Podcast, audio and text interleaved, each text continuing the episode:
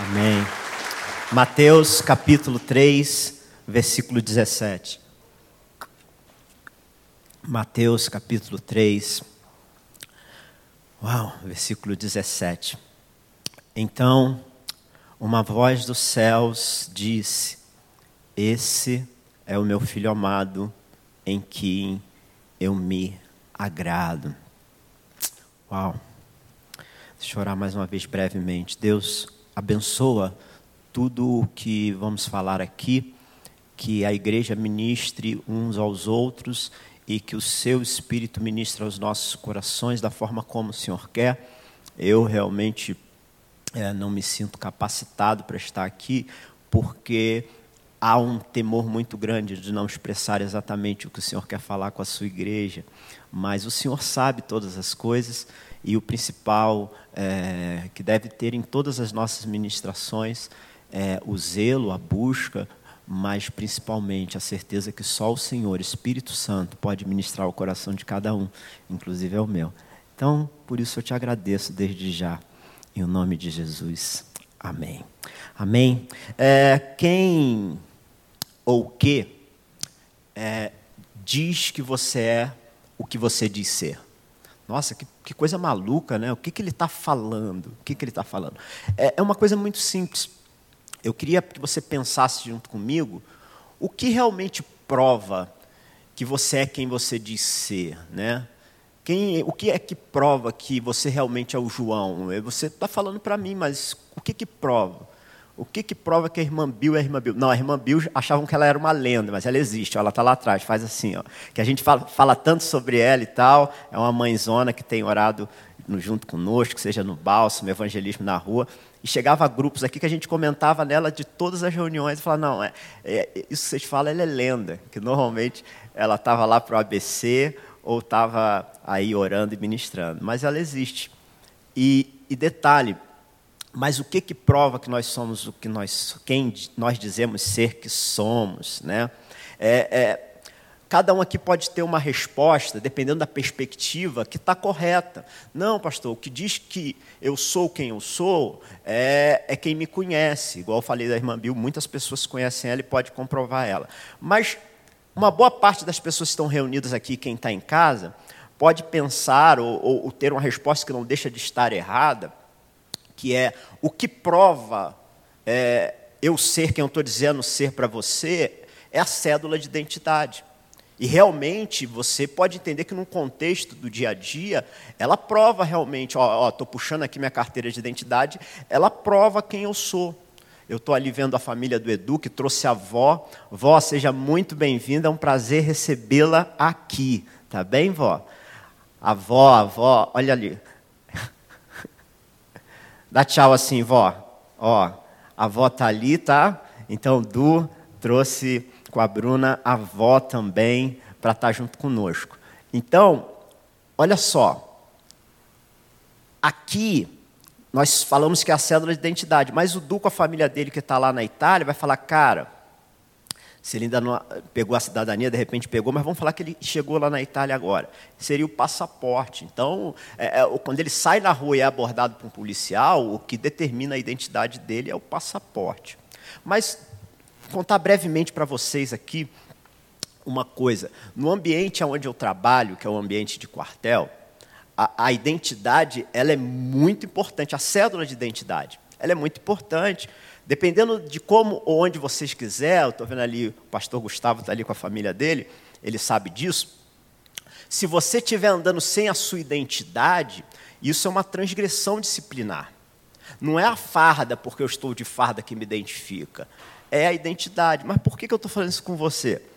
Porque eu lembro um plantão há, há, há muito tempo atrás, é, um plantão que eu fazia, e na madrugada eu precisava fazer uma ronda para justamente verificar se em cada posto armado estava realmente quem dizia estar, ou se a pessoa não estava dormindo, porque ali era um sentinela armado. E, e eu tinha essa função de ir por todo o quartel verificando. E essa caminhada, hoje no tempo do, do, Gustavo já vai de carro, já vai de bicicleta, na minha era a pé, Gustavo. Então, quase quatro quilômetros, então tinha que fazer duas rondas em duas horas fora as outras funções. E, e, a gente ia caminhando e passando por cada posto, pegando as assinaturas. Ali tinha o nome do pessoal e pegando assinaturas. Em alguns postos, ou de maneira aleatória, você pedia a identidade para confirmar. Bem, e, e, aí eu fiz. E depois de quase 26 horas de plantão, né? Dizer que militar trabalho, Gustavo. Jesus, eu quero saber onde é esse quartel para ir para lá. Mas vamos para outro ponto. Aí, depois de 26 horas de plantão, eu fui para o serviço normal, para as funções normais, fui trabalhar no avião. Só para você entender como às vezes é a nossa rotina. E aí, um pouco cansado, sonolento, mas ali trabalhando e tal, esperando dar o final do expediente para poder ir para casa descansar. Eu estou no avião trabalhando e vem uma pessoa e bate nas minhas costas e fala assim: Olha, é, ah, tem gente querendo falar com você, é, chamaram para você dar explicação sobre o seu plantão. Eu falei, por quê? Porque o seu plantão deu problema e está sobre investigação. Eu falei, cara, o que, que eu fiz de errado? Por que eu? Então, o que, que aconteceu? É, soldados, eles simplesmente é, trocaram de postos, e alguns deles, como era madrugada, conversaram entre eles e foram embora. Só que nesse dia deu problema. Não é para fazer isso, né? Quando a gente tem algumas idades, alguns no amadurecimento, se bem que não tem a ver com idade, que tem hoje adolescente de 40 anos, então, mas, é, isso é sério, tá? Principalmente os homens. Homens, amadureçam. As mulheres, elas olham para vocês às vezes e falam, cara, é uma criança de 40 anos, 45. Temos que amadurecer, homens. As mulheres amadurecem bem mais rápido. Mas deixa eu falar uma coisa para você. Então, o que aconteceu? Esses caras fizeram, não sei se um pagou para o outro, e eles foram para a rua, mas deu problema. Essa é a questão, deu problema. Aí eu não sei se bateu com o carro, o que aconteceu. E quem estava supervisionando esse pessoal? Eu. E aí me chamaram as autoridades, eu entro numa sala, né? novo ainda, iniciando no quartel, tentando fazer as coisas direitinho. E aí eu estou lá dentro e aí começaram a me fazer perguntas. Ah, você fez as suas rondas previstas para fiscalização? Fiz, fiz, fiz. Ah, tá. Mas vem cá, o que está acontecendo aqui é que o nome que assinaram aqui para você, essa pessoa foi pega lá fora, num desastre, num acidente, e, e detalhe, você que estava supervisionando está falando que ela estava aqui dentro. Eu falei, caramba, o que, que eu faço agora? O que está acontecendo aqui? Ele estava lá, como que ele estava em dois lugares ao mesmo tempo? E, e aí começou a história para um outro lado. Essa autoridade falou: Você sabe que andar sem a identidade é uma transgressão disciplinar? Eu falei, sei, sei sim. Ah, então tudo bem. Então por que, que você não pediu a identidade dessas pessoas quando você estava supervisionando? Aí eu falei, olha, eu tenho que fazer duas rondas, o procedimento é esse. E andar aqui duas rondas em duas horas, porque depois vem outra pessoa, é, eu levo 40 minutos a pé. Então, o procedimento que é previsto é pegar algumas identidades só, só que esse posto onde vocês estão falando é uma sentinela que ela fica nas alturas, com um fuzil maior do que eles às vezes, e eu também armado. Então, nesses postos, nós não pegamos a identidade, nós simplesmente damos o visto, e está previsto isso, e vemos que a pessoa está lá e não está dormindo. E é muito escuro esse local. Na realidade, gente, às vezes eu ficava era com medo na noite, assim, ó. Você acha que policial, tudo dentro de tudo, qualquer lugar, ah, já! ou militar, não, é. gente, Jesus, ainda ficavam uns morcegos, umas corujas assim. Foi a primeira vez que eu descobri nessa caminhada que coruja vira 360 cabeça, rapaz. Aí eu estou caminhando lá, isso na escola, eu estou caminhando lá, aí eu vejo um bichinho, eu falo, nossa, que bonitinho esse bichinho, ah, que cuticute. De repente o negócio vira a cabeça e olha para mim, eu falo, Jesus do céu. Gente, eu não acreditava nisso, é, vai virar a cabeça para trás, coruja faz isso. Rapaz, mas se você numa madrugada encontrar com um bicho que vira para você, o olho começa a ficar brilhando. Jesus do céu! Aí eu entendi os discípulos, é fantasma! Eu entendi, eu entendi. E aí, o que, que aconteceu? Eu consegui me explicar, eu consegui me explicar e, e eu já estava saindo. E no momento que eu saí e me expliquei, aquela autoridade falou assim: espera um minuto. Eu falei: o que, que foi? Como eu falei para você no início, é, não estar com a identidade é uma transgressão disciplinar. Eu falei: é. Você está com essa identidade aí? Falei, Jesus do céu. Eu normalmente trabalhando no avião, deixo a carteira lá do outro lado, Jesus. Mas naquele dia Jesus foi bom. Eu falei, graças está aqui, ó. E eu não tomei uma punição simplesmente porque eu estava levando a minha carteira de identidade. E, e isso é impressionante. Então, muitas vezes na nossa vida, a gente precisa entender claramente quem a gente é. Jesus, no momento da sua caminhada, ele chega e pergunta para os discípulos, por exemplo: Olha que coisa louca. Às vezes você é questionado sobre a sua identidade e você é pego de surpresa, porque você fala quem realmente eu sou. E Jesus pergunta para os discípulos assim: que, que, que estão dizendo aí que eu sou? Vocês lembram dessa passagem? E, e aí os discípulos vão e respondem, né? Ó, oh, um estão dizendo que é João, outros estão dizendo que é Elias. E aí os discípulos, pô, tomou bem, dessa vez Jesus não pegou pesado, não.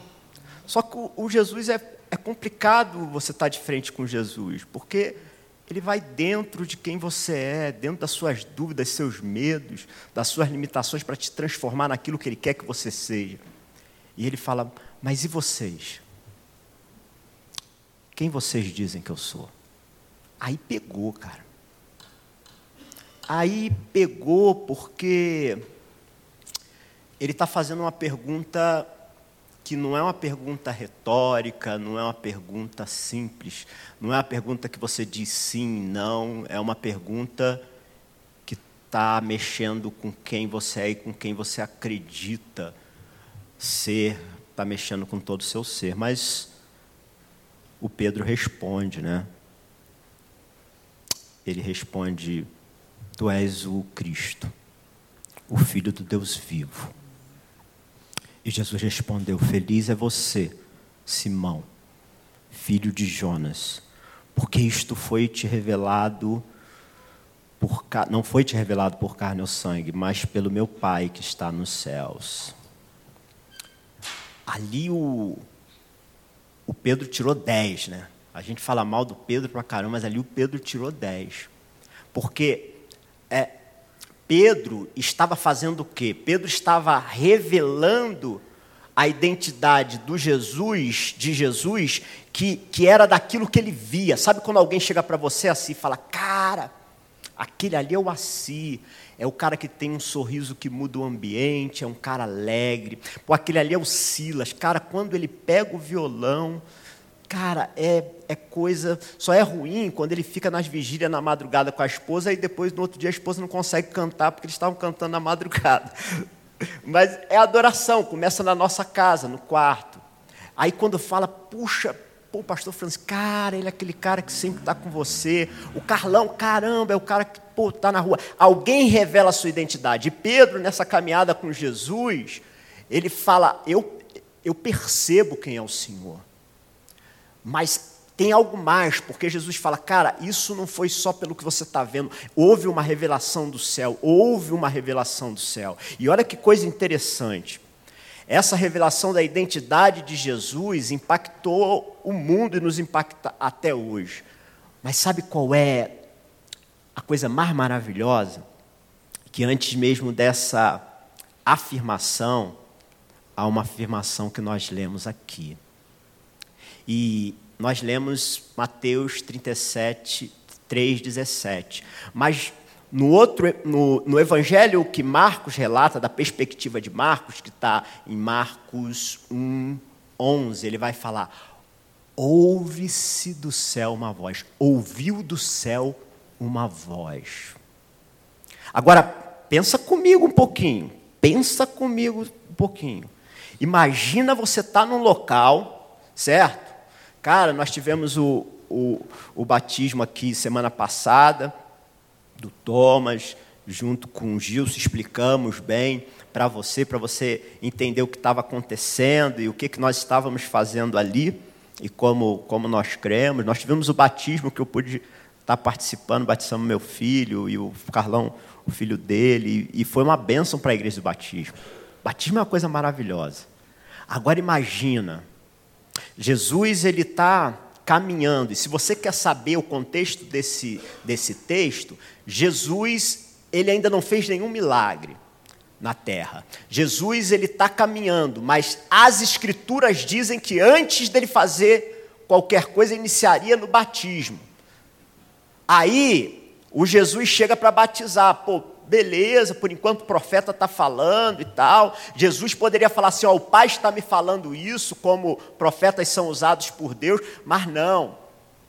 Cara, às vezes, porque a gente conhece a história toda, a gente eu pelo menos, eu acho que eu, eu não imagino como estava. Cara, imagina lá no batismo aqui. Estamos batizando, aí acaba de sair uma pessoa que está batizando, aí a gente ouve uma voz. Eu acho que eu saía correndo. Pensou? Esse é meu... Quando começasse a falar, eu acho que eu sairia correndo. Mas é muito louco o que está acontecendo ali. Porque está sendo declarada a mensagem de Jesus. E aqui ó, eu quero que você preste muita atenção. Porque essa afirmação sobre a identidade de Jesus tem muito a ver com a sua e com a minha identidade. E aí você pode perguntar assim, mas como assim que tem a ver com, com a mim e com a sua identidade? Porque essa afirmação tinha a ver com a identidade de Jesus. Tinha a ver com a identidade de Jesus. Mas olha só, presta atenção comigo, presta atenção comigo. O que está acontecendo ali? Uma voz do céu. Jesus ainda não fez nada de milagre na terra. Para mim, como já compartilhei com o grupo, e o que eu percebo da palavra é que ali está acontecendo um alerta, ali está acontecendo uma voz que está declarando algo, mas não é só para aquele, porque em Marcos fala, Tu és o meu filho amado, mas na perspectiva de Mateus está falando, Este é meu filho amado. O que está acontecendo ali? Uma declaração de amor para mim e para a sua vida, uma declaração sobre a mim e sua, sua identidade. Como assim? Porque olha só, para mim, parafraseando, está falando assim: ei, aqui há um alerta. Sabe quem é esse que está aí? Sabe quem é esse que está caminhando aí? Não é qualquer um. Vocês vão ver muitas coisas que ele vai fazer no meio de vocês, mas eu preciso dizer quem é ele antes que ele faça qualquer coisa, antes que ele faça qualquer milagre, antes que ele vá para uma cruz e você saiba do amor dele por você e meu amor por você, porque para você entender a dimensão desse amor, você vai ter que saber quem ele é. Então não é qualquer um, este é o meu filho amado. Mas não é qualquer filho amado também. Este é o meu filho amado em quem eu tenho prazer. Não é um filho que, que, que, não faz as coisas que eu quero, porque mesmo assim eu continuo amando. Não é um filho que de repente não cumpre a minha vontade, pois mesmo assim eu continuo amando. Mas esse é o meu filho amado de quem eu me comprazo. E o que que essa afirmação tem a ver com a mim, com a sua identidade? Porque ele fala assim, ó, você está vendo esse filho amado de quem eu tenho prazer? Para você entender a dimensão do meu amor pela tua vida e aonde eu fixo a tua identidade. Veja o que ele vai pagar por você e depois tenta entender o amor de um pai e começa a pensar no amor que eu tenho pela sua vida. Essa é a mensagem que está ali. Aquela mensagem é uma afirmação incomparável do amor de Deus pelas nossas vidas. Por isso que eu gosto de pensar em Jesus como um Deus Um Deus eterno que se propõe a pagar um preço pela minha e pela sua vida. E sabe, se na vida de Jesus, ou ministério dele na terra, eu posso dizer que tudo começa a partir dessa afirmação. A minha pergunta para você e para mim é onde tem começado tudo o que eu e você temos feito. Aonde tem começado a formação da minha identidade, da sua identidade. Porque se a de Jesus começa a partir de uma. O ministério de Jesus começa a partir de uma afirmação. Tu és o meu filho amado em quem eu me comprazo. Ei, deixa eu te falar uma coisa. Não é o que você faz que define que você é. Não é o que você tem de dom que define o que você é.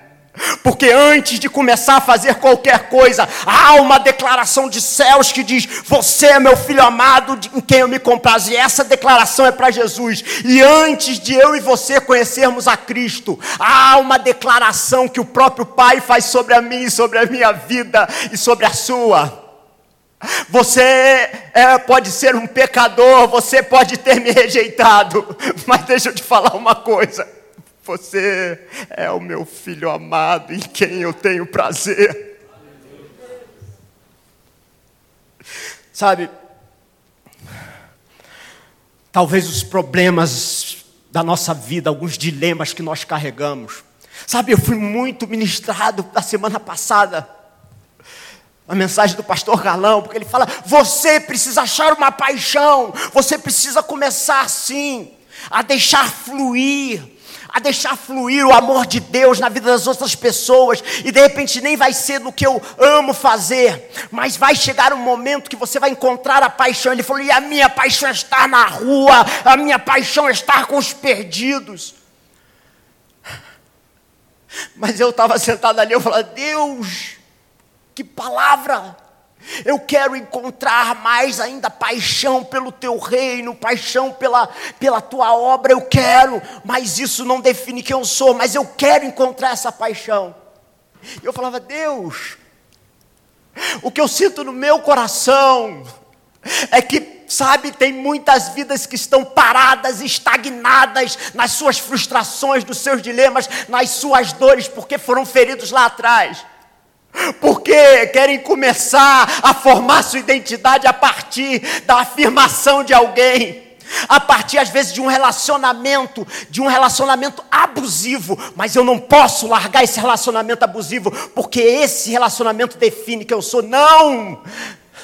Não! Eu não posso me apaixonar por algo do reino, porque a minha identidade está quebrada e distorcida. Mas deixa eu te falar uma coisa. Aquela mensagem que foi ministrada semana passada é para mim, sim, é para você. E se você não se sente digno, realmente de repente você não seja, mas o amor de Deus é muito maior, porque a despeito da sua dignidade, ele diz: "Você é o meu filho amado em quem eu me comprazo". E vocês viram aquelas fotos que estavam ali daquelas crianças? Vocês viram pessoas que estão na rua de São Paulo? Elas precisam saber que, a despeito do que aconteceu com a vida delas, a despeito da dor que elas têm no coração, há um Deus que faz uma declaração sobre a vida delas: Ei, você é meu filho amado. Você pode ainda achar só como criatura, mas eu já te vejo como meu filho amado. Então, essa declaração é para a sua vida. E você sabendo disso, se enchendo disso, você é o instrumento para derramar na vida dessas pessoas esse amor e essa mensagem que é poderosa.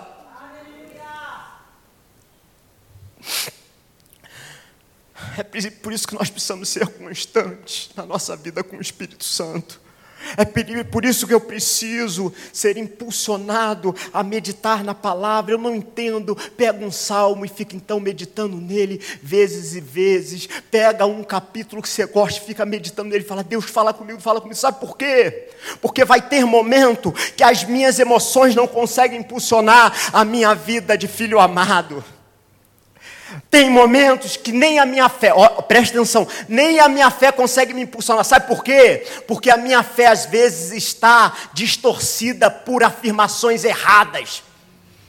Porque a minha fé, de repente, foi ensinada como uma fé que, ah, se eu fizer tudo certinho, Deus vai fazer tudo certinho para mim. Não, o tempo e o acaso bate a porta de todo mundo.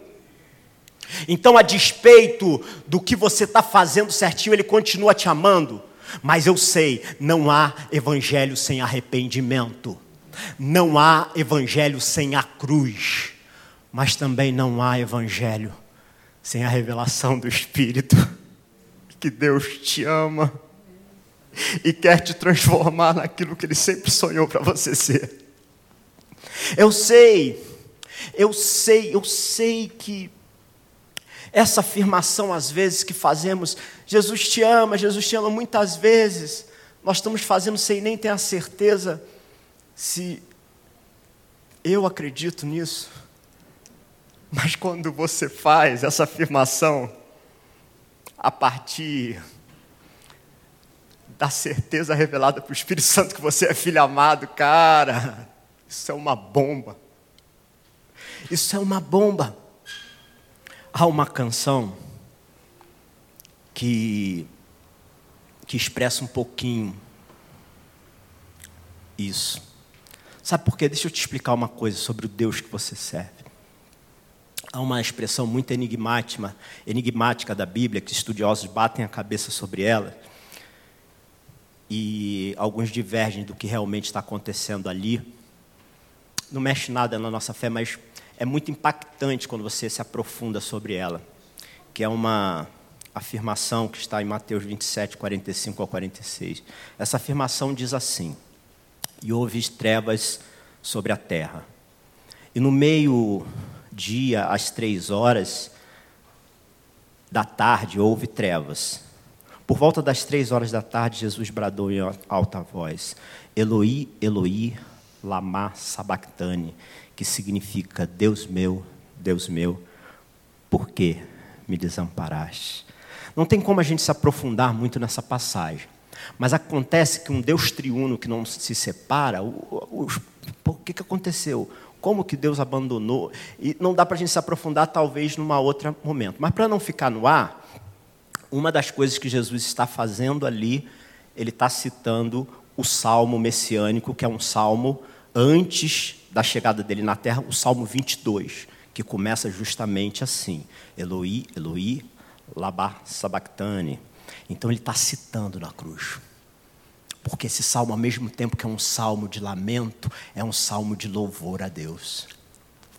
Ali você vai ver escrito antes do próprio Cristo, mas sobre as profecias para ele, as mãos foram furadas. Ali você vai ver nesse salmo também, escrito assim: as suas vestes foram dadas à sorte. Ali você vai ver nesse salmo também, foram contados cada um dos seus ossos. E Jesus está fazendo mais ou menos isso. Está citando aquele salmo.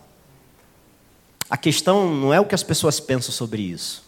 Porque a outra declaração sobre Jesus, quando ele está no Getsemane, em que a testa dele está suando sangue, que os cientistas já viram que a única forma disso acontecer, e pode acontecer por um ser humano, é quando esse, esses vasos aqui, quando o ser humano passa mais extrema angústia, esses vasos aqui ficam tão pressionados que eles podem vir a, a, a, a a estourar, eles podem vir a, a ter é, sangramentos, e isso pode se transformar em suor de sangue. Mas é extrema dor, e Jesus também passou por isso, e ele faz uma afirmação também: se possível for, livra de mim esse cálice, que era o cálice do pecado, alguém que nunca pecou, suportar o pecado nas costas. Isso é terrível. A questão, para eu e você pensarmos, Obrigado, pastor. Sobre essas afirmações de Jesus, que um Deus que fez em carne estava dizendo: está doendo tanto.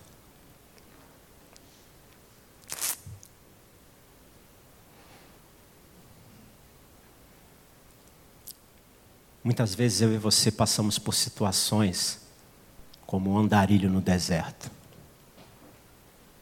que tanta coisa aconteceu na nossa vida. em que nos enchemos de poeira, que parece que nos tornamos totalmente irreconhecíveis. E quando olhamos no espelho, nem nós mesmos reconhecemos quem somos. E aí, um engano que a igreja, às vezes, nós como liderança, a gente tem nessa igreja tentado aprender e, e não dar essa mensagem, que você merece ou eu mereço o amor de Deus. Não, nem você nem eu merecemos o amor de Deus. Mas é isso que torna o amor dele maior ainda.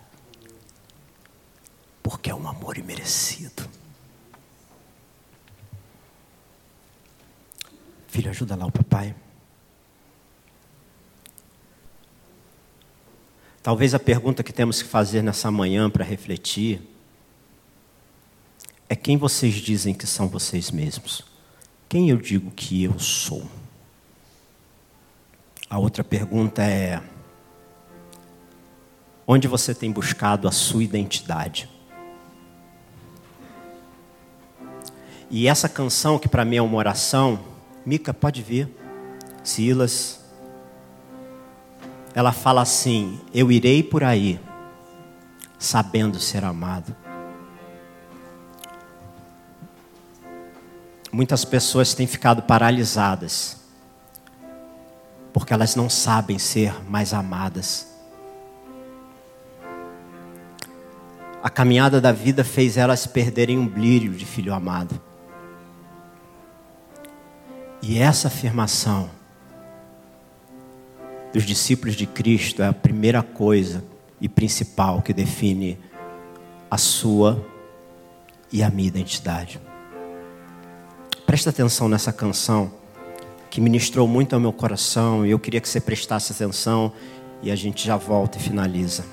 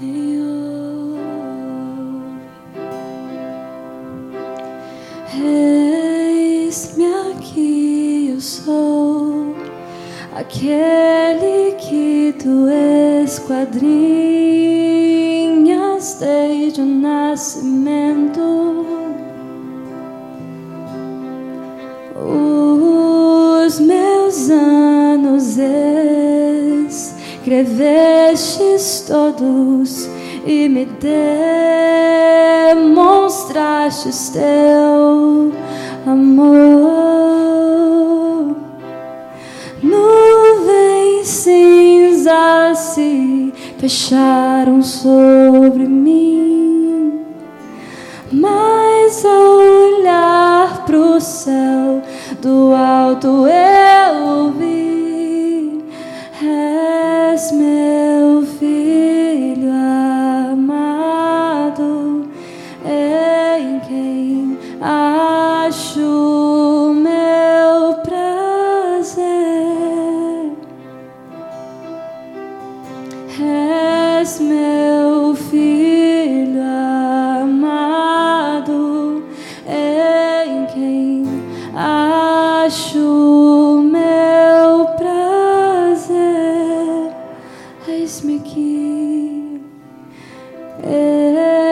eis-me aqui, eu sou aquele que tu reconheces cada movimento. As minhas dores tu conheces todas e em ti espero redenção.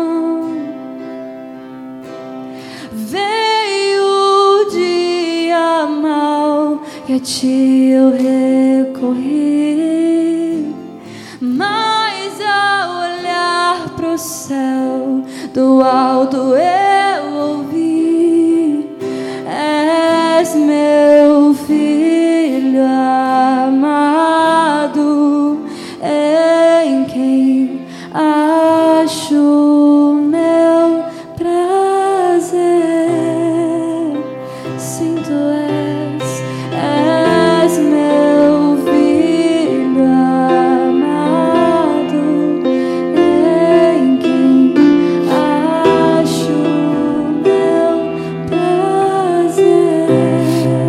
Sabe o que, que acontece logo depois dessa afirmação sobre a vida de Jesus? Em Mateus 3,17. Se você começar a ler o Mateus 4, Satanás pega o próprio Cristo e leva ao deserto, aonde ele é tentado. E Satanás faz uma afirmação, não é uma negação de dúvida. Eu já falei sobre isso aqui. Ali a flexão do verbo, porque fala assim: se tu és mesmo filho de Deus. Mas na realidade nós poderíamos traduzir tranquilamente, porque é uma afirmação: já que você é o filho de Deus, eu, eu não tenho dúvida da sua identidade, Jesus mas eu quero deturpar ela, porque um filho de Deus faz isso, ó, transforma a pedra em pão. As mentiras que vêm sobre a sua vida muitas vezes vêm como afirmação: você merece ser feliz, você está sendo injustiçado. Mas Jesus responde com a palavra de Deus, porque a identidade de Jesus em nenhum momento foi adulterada. E muitas vidas têm estado paradas, estagnadas, porque têm sido atacado em sua identidade.